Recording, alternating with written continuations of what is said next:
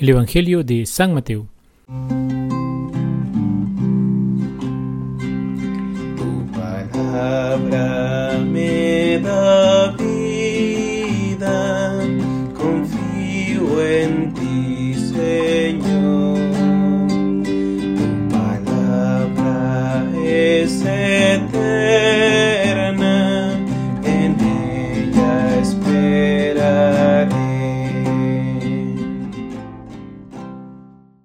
Hola queridos hermanos, continuamos con nuestra profundización acerca de la Sagrada Escritura y en esta ocasión nos dedicaremos a contemplar el Evangelio de San Mateo.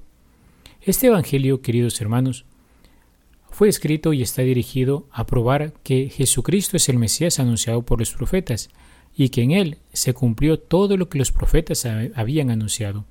A Mateo lo pintan habitualmente con la imagen de un hombre, porque su Evangelio empieza haciendo la lista de los antepasados que Jesús tuvo en cuanto hombre. Sobre el autor, la fecha y los destinatarios. Sabemos que era empleado de Hacienda, posiblemente a órdenes de Herodes, cobraba impuestos para el rey, fue elegido por el Señor para ser uno de los doce íntimos.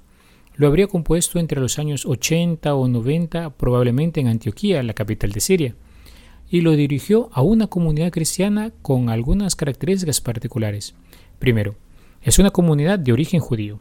De ahí que el estilo literario, la mentalidad, las alusiones sean fundamentalmente hebreos. Segundo, es una comunidad que se opone al judaísmo. De ahí la polémica contra los fariseos y el pueblo judío en general, apegado a las tradiciones y a una mentalidad estrecha. Presenta a Jesús como el, aquel que perfecciona el judaísmo. Tercero, es una comunidad que busca su identidad en medio de los judíos y paganos. Al principio, la mayor parte de los cristianos eran judíos convertidos, pero muy pronto los paganos fueron el grupo más numeroso. Había de todo, carismáticos, legalistas, profetas, sabios, fuertes y débiles. Unos anclados en la observancia de la ley, otros preferían la alabanza, pero desconectada de la vida. Cuarto, es una comunidad que se abre a los paganos. No olvidemos que Antioquía, donde muy probablemente se escribió este Evangelio, fue el centro de la propagación de la primera iglesia. Desde el inicio el Evangelio habla de la misión hacia los paganos. Por ejemplo, los magos adoran a Jesús. Al banquete son invitados todos en el capítulo 22. Son paganos los que confiesan su fe como la cananea o, por ejemplo, también el centurión. El Evangelio debe ser anunciado a todas las gentes, la conclusión del capítulo 28 del Evangelio. Y también hay que buscar a las ovejas dispersas de Israel en el capítulo 10 y en el capítulo 15 algunas de las características literarias. Mateo escribió su Evangelio primero en hebreo o arameo y después en griego. Por eso tiene muchas expresiones hebreas, por provenir de una comunidad de origen judío. Compuso su Evangelio a partir de tres fuentes. El Evangelio de Marcos, la fuente de las palabras de Jesús o primer Mateo o fuente Q, y otras informaciones propias. Su estilo se caracteriza por la brevedad y la claridad cuando habla de los hechos, mientras se alarga mucho en los discursos de Jesús. Comparado con Marcos, Mateo quita detalles, nombres propios, suprime lo marginal. Los discursos son lo más, original de Mateo y son elaborados técnicamente a base de las expresiones auténticas de Jesús. Hay una estructura geográfica clara. Por ejemplo, eh, luego de una introducción con la infancia del Señor en los capítulos 1 y 2, se da comienzo en la vida pública en los capítulos 3 al 4. El capítulo del 5 al 15 se desarrolla en Galilea. Es el ministerio del Señor ahí. Luego, los capítulos del 15 al 18 manifiestan el ministerio de Jesús fuera de Galilea. Luego, los capítulos del 19 al 23 nos presentan el ministerio de Jesús en Jerusalén. Los capítulos del 24 al 25 son un discurso escatológico y finalmente los capítulos del 26 al 28 son la pasión, muerte y resurrección del Señor. También podemos distinguir otra estructura. Por ejemplo, un prólogo, que es la narración de la infancia, seguido por un texto de transición, la preparación del reino. Luego el reino de Dios que ha llegado. Y luego Jesús que envía a predicar y él mismo camina para predicar el reino.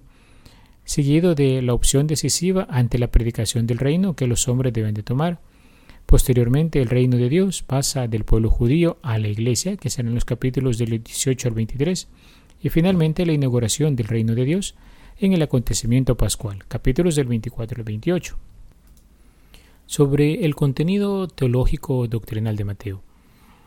El fin de este Evangelio es ser un Evangelio eclesial porque intenta formar al cristiano dentro de la comunidad.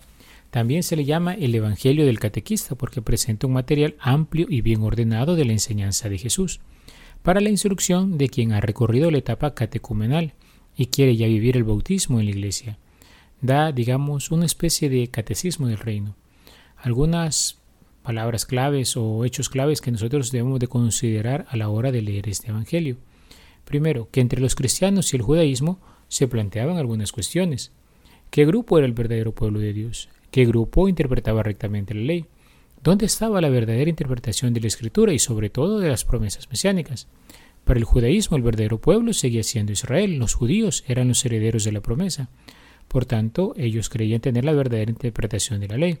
Para los cristianos, la comunidad cristiana era la auténtica heredera del pueblo de Dios, de las promesas, y era la verdadera intérprete de la Escritura.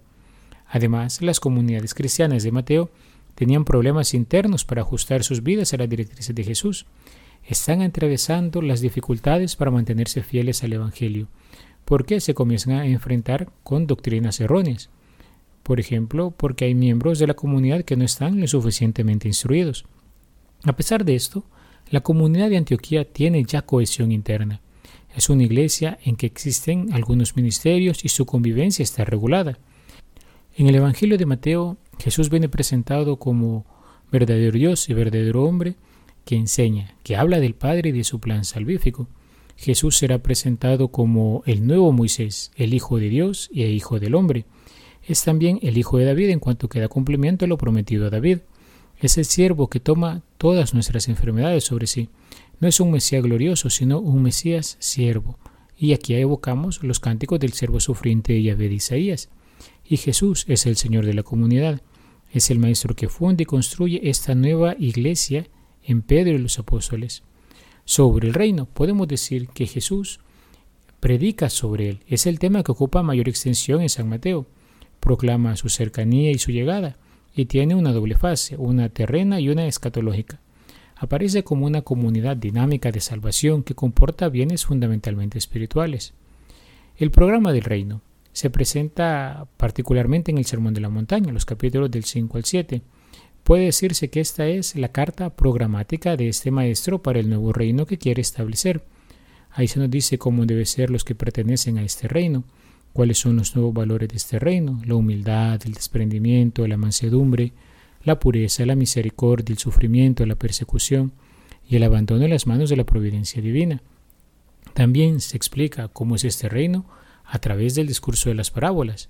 Es semilla, es levadura, es perla preciosa. Luego también se nos habla de la iglesia, particularmente en los capítulos del 14 al 17. Toda la predicación sobre el reino estaba orientada a la fundación de su iglesia. La iglesia sería el inicio de ese reino visible aquí en la tierra. Jesús primero se retira y va centrando su actividad eclesial en el grupo de los discípulos, muy especialmente en Pedro, que comienza a tener especial protagonismo, como preparando su papel en la iglesia. Jesús convoca a los suyos en torno a él. A la confesión de Pedro, Jesús responde con una felicitación y un encargo muy especial de cara a la iglesia. Le confía la misión de ser cimiento de la nueva comunidad. Las características de esa iglesia son la presencia de Cristo en la comunidad, la proclamación de la palabra, su carácter esencialmente espiritual, si bien con implicaciones de orden humano y social que derivan del precepto del amor al prójimo, fundamento de toda convivencia y reforma social, y su índole universal, anunciada ya por los profetas. Este reino tiene exigencias. La conversión, que es una decisión radical de aceptación de la persona de Jesús y su mensaje, la fe como entrega personal a Cristo, que ha de manifestarse en el seguimiento e imitación personal del Señor. La nueva justicia, superior a la del Antiguo Testamento, y mejor que la de los escribas y fariseos, que habían reducido la religión a un mero formulismo sin verdadero espíritu interior. También se nos habla del misterio pascual, que inaugura el reino, es decir, para dar vida a ese nuevo reino, a esta iglesia, Él tuvo que dar su vida, porque ese era el plan del Padre. Mateo quiere insistir en que Jesús es el justo perseguido, el siervo de Yahvé de Isaías, y los que le condenan no hacen más que cumplir con lo que estaba escrito. Hay un detalle importante que no pasa por alto Mateo, y es que el velo del santuario se rasgó en dos de arriba abajo.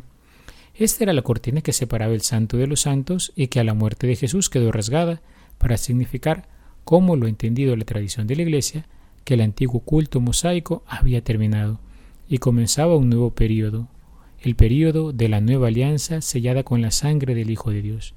Con ella se abría al hombre la posibilidad de renacer a una nueva vida, dejando atrás el miedo y cualquier forma de pesimismo, porque la muerte había sido vencida por la vida. Así pues, queridos hermanos, con estas pinceladas sobre el Evangelio de San Mateo, continuemos nuestro recorrido por la Sagrada Escritura, por esta pequeña profundización que pretende darnos algunas pinceladas que nos ayuden a una mejor comprensión de ella. Alabado sea Jesucristo, por siempre sea alabado.